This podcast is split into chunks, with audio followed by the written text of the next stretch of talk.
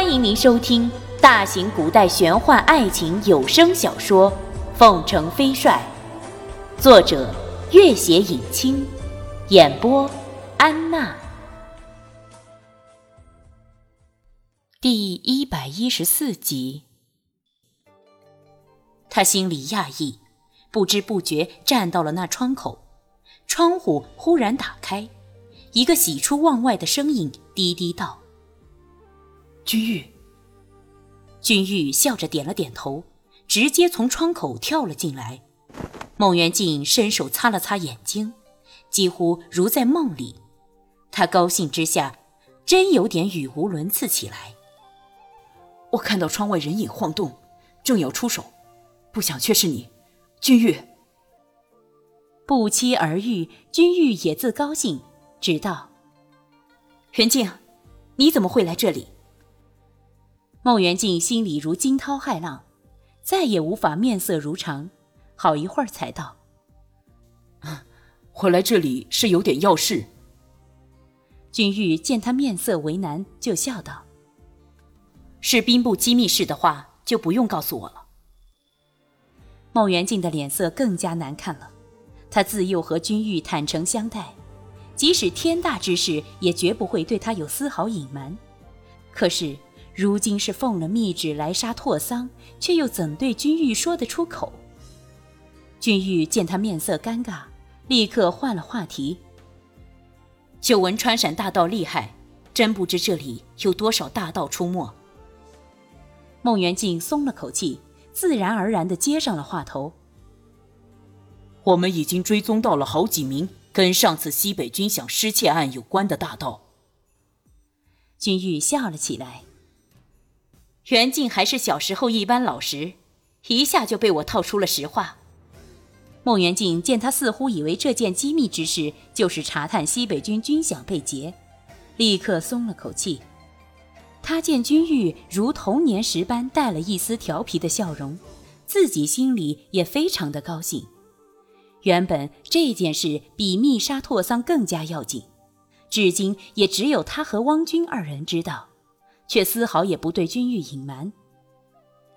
千金门的另一支密探已经查出了一些线索，如果揭开来，只怕后果十分惊人。只可惜啊，我们抓到的大盗都还没有资格知道绝密内容，而一名稍微知情的大头目又立刻自杀了。君玉点点头，皇帝显然已经布下天罗地网。西北军常年苦寒。结想之人竟然在瘟疫和战争爆发的紧要关头下手，真真是天理不容。也不知背后究竟是谁人如此大胆指使。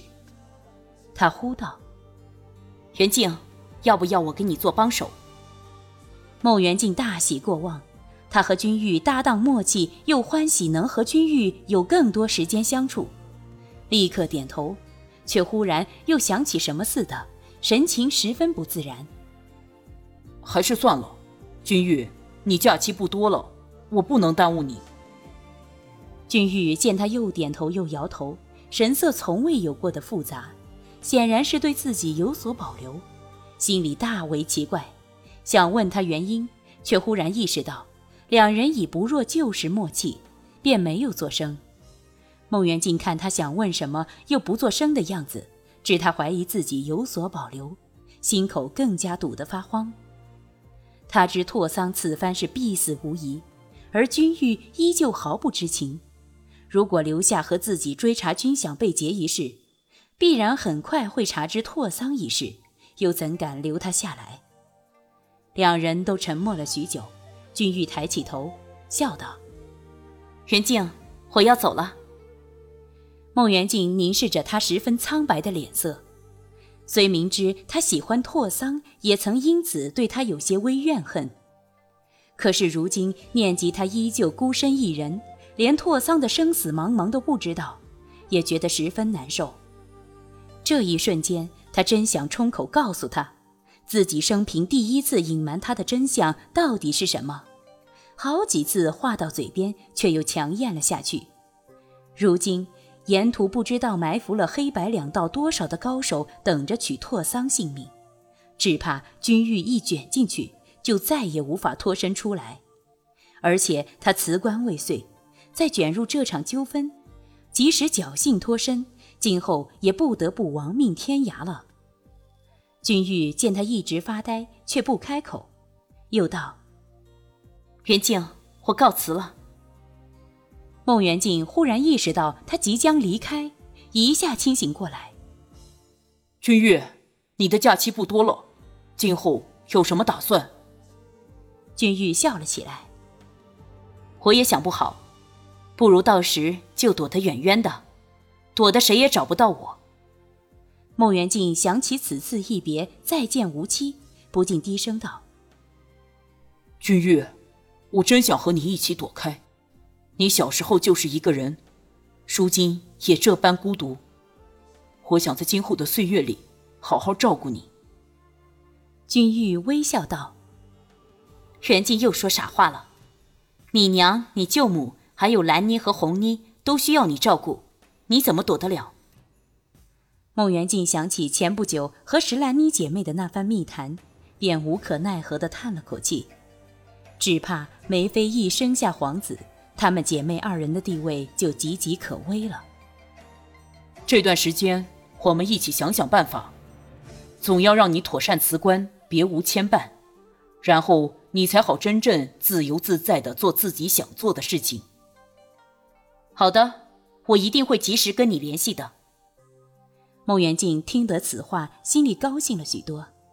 君玉深深的看了他一眼，伸出手拉了一下他的手，笑道：“袁静从小就待我极好，许多年也未改变过，今后永远，你都是我最要好的朋友。”孟元敬紧紧地握了一下他的手，才放开。君玉，你一个人上路要多保重。我不是一个人，还有舒姐姐呢。孟元敬也笑了，那我就放心多了。送别君玉，天刚微明，孟元敬回到房间休息了一会儿，忽然听得一阵敲门声。进来。进来的正是他此次带来的副手。千机门新晋的另一名副统领朱雷，朱雷低声道：“我们得到消息，昨晚在距离百里处，藏汉赤拉汉教来历不明的人包围了伯克多，激战半日，依旧给伯克多逃了出去。现场只发现三名千机门侍卫的尸体。”朱雷道：“我们要不要立刻通知那些伏兵追击伯克多？他再有三头六臂。”估计也是精疲力竭，现在追杀正是最好的时机。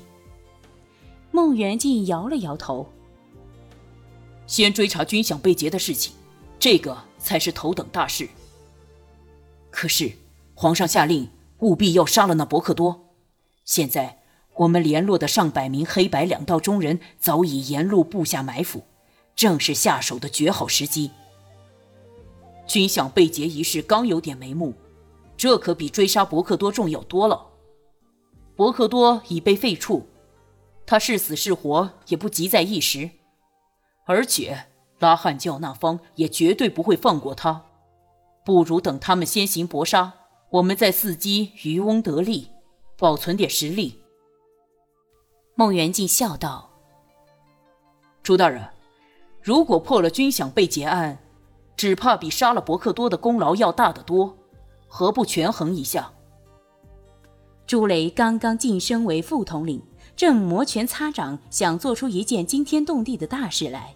一听，喜道：“真要破了这案子，的确是大功一件。”孟元敬一直痛恨厌恶拓桑，可是见了君玉孤身上路，拓桑又被各方追杀，知道他二人终究是绝无可能，不由得暗道。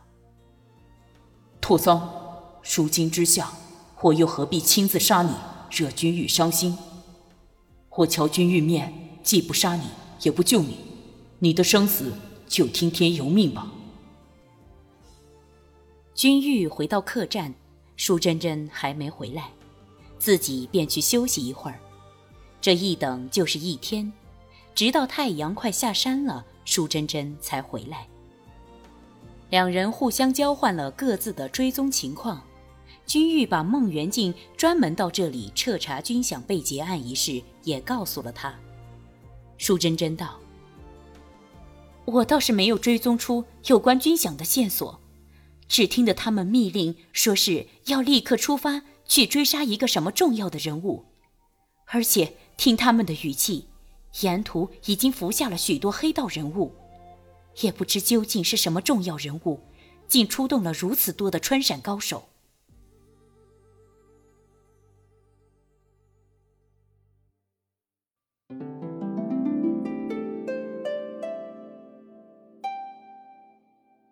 本集播讲完毕，感谢您的关注与收听。